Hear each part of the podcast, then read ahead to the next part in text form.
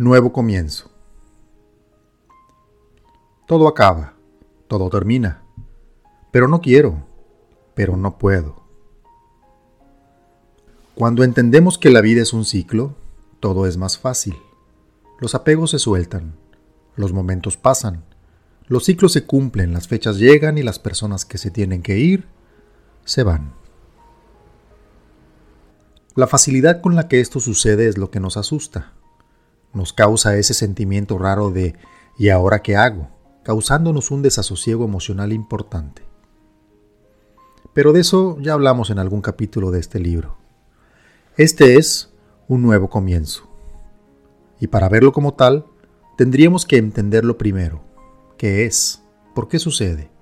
¿Quién tiene esa oportunidad? Llenarnos de preguntas queriendo que las respuestas nos alivien un poco la desazón que nos provoca la pérdida de lo perdido. En alguna ocasión escuché la frase segundo toque. Independientemente de la creencia religiosa que podamos tener, todos fuimos tocados por Dios. Nos ofreció la vida, nos dio la oportunidad de vivirla a nuestra manera, otorgándonos el maravilloso don del libre albedrío. Pero no creo que haya sido trabajo de una sola vez. Más bien, es una bendición permanente que nos ofrece cada vez que despertamos a un nuevo día. Un segundo toque representa otra oportunidad de hacer las cosas de nuevo. Si vencimos una enfermedad, si cambiamos de trabajo, si nos mudamos de ciudad, si empezamos un proyecto, si nos rompieron el corazón, si encontramos nuestro sentido, si nos acercamos a Dios. Y la lista es interminable.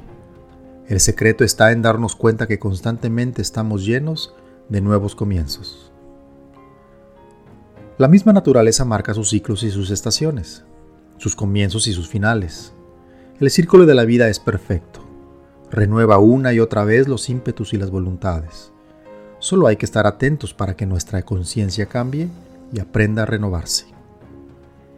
Dios quiere que seamos abundantes, prósperos, compartidos, entusiastas, emocionales, inteligentes y cualquier adjetivo que se nos ocurra. Pero no nos obliga. Es decisión de nosotros. Y es ahí donde la magia sucede.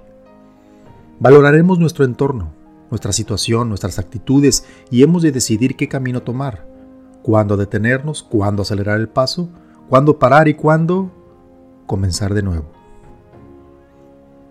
Y si nosotros tenemos tal poder de decisión, que literalmente nos hace responsables de nuestros actos, lo lógico sería hacerlo bien. Cuando termina un ciclo, Pensemos en ello como la oportunidad que se nos presenta de un segundo toque. Algo que nos es otorgado como un regalo, como una nueva oportunidad de hacer las cosas mejor de lo que hicimos anteriormente.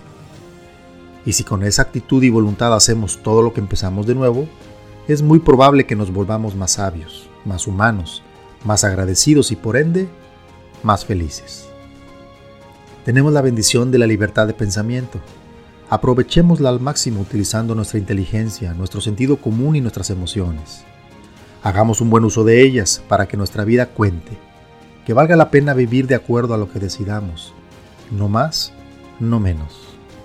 Y nuestra forma y nuestro destino serán los correctos, caminando en una dirección que ya decidimos, libres, conscientes y felices. Si has sido privilegiado con un segundo toque, por la razón que fuese, agradecelo. Hazlo honrando esa segunda oportunidad que al final de todo es solo para ti. Bendecido seas.